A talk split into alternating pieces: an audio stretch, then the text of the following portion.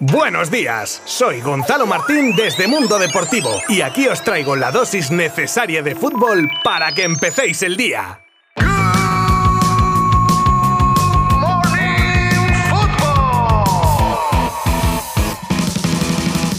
Muy buenas y feliz viernes a todos. Ya estamos a las puertas del clásico y con qué ganas e incertidumbre tras la jornada de Champions. Por cierto, barajaremos las opciones que le quedan al Barça para obrar el milagro y pasar a los octavos de la máxima competición europea de clubes, como también el revés financiero que la eliminación ocasionaría al equipo azulgrana. Hablaremos de las designaciones arbitrales para el partido de los partidos, tanto en el campo como en el bar, y el sorprendente movimiento del Chelsea devolviendo a un jugador cedido a poco más de un mes de su llegada. Y por supuesto, repasaremos también los resultados que se dieron ayer en la Liga Smartbank y de los partidos que disputaban los equipos españoles en Europa League y Conference. Os habla Gonzalo Martín desde Mundo Deportivo y vamos con todo ello en 3, 2, 1.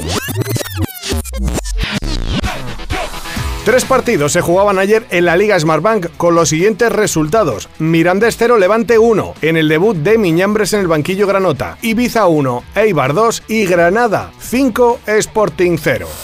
En capítulo europeo contábamos con la participación de Villarreal, Real Sociedad y Betis y al revés que la Champions en estas competiciones tenemos noticias positivas. El submarino amarillo certifica su clasificación para los octavos de la Conference League tras vencer al Austria Viena con el solitario gol pero efectivo de Nicolás Jackson, casi al final del partido. En la Europa League la Real se deshacía del Sheriff Tiraspol por 3 a 0 con goles de Sorloz, Diego Rico y Robert Navarro. Aunque los donostiarras tienen el pase a las eliminatorias, aún deben pelear por evitar el playoff, que lo tuvieron casi casi hasta la victoria in extremis del United, que se lo desbarató. El último en discordia es el Betis que recibía a la Roma de Mourinho y con la que empataba a un gol gracias a Canales, que marcaba aunque poco después neutralizaría ese gol Velotti para dejar el empate final. Un partido muy disputado y visto lo visto con un resultado más que justo que deja líder del grupo C a los béticos.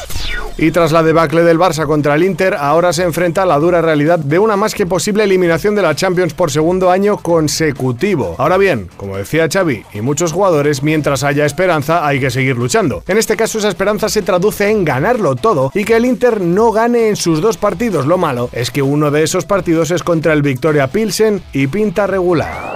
Pero ya no solo en lo deportivo, sino que ello va ligado a lo económico y el batacazo puede ser monumental en este sentido, teniendo en cuenta que el esfuerzo que se ha hecho esta temporada con las famosas palancas, y digo esfuerzo porque estás vendiendo tus derechos por muchos años y tenía que ir ligado a éxitos deportivos para poder cuadrar cuentas, como las de esta temporada que están pensadas con una clasificación del equipo para cuartos de Champions y el no pasar ni de grupos podría suponer no cumplir lo presupuestado que eran más de 20 millones, más las taquillas de los partidos, más el market pool. Tened en cuenta que llegar a los cuartos, pero de la Europa League, no llega ni a los 4 millones. Así que de consumarse el paso a la Europa League, más que nunca va a ser también fundamental ganarla por el prestigio deportivo, pero sobre todo para mitigar un poco lo económico.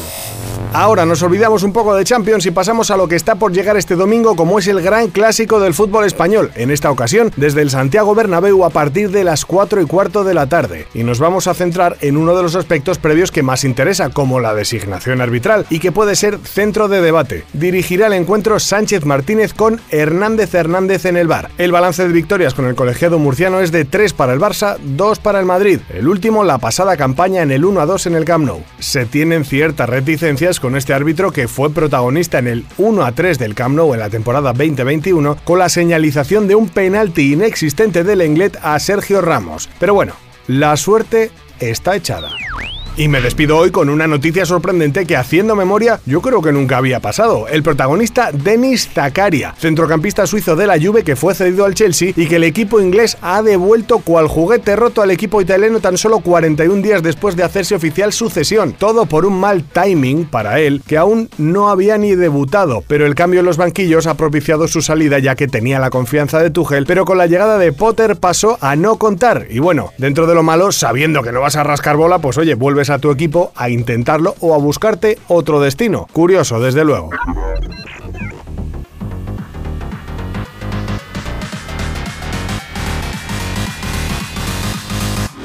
Y como broche de episodio os cuento un poco de agenda para este fin de semana, empezando por el partido que hoy mismo de la Liga Santander juegan Rayo y Getafe, para ya el sábado tener el Girona Cádiz, Valencia Elche, Mallorca Sevilla y Athletic Club Atlético de Madrid. Y por fin, el domingo, en orden de horario, otros cuatro partidos: Celta, Real Sociedad, Real Madrid Fútbol Club Barcelona, Español, Real Valladolid y cierran Betis Almería. Por supuesto que no hace falta ya ni recordaros que todos y cada uno de ellos los podréis seguir minuto a minuto desde nuestra página web www.mundodeportivo.com y nuestras redes sociales. Muchas gracias por otra semana espectacular a vuestro lado. Abrazo virtual y buen fin de semana.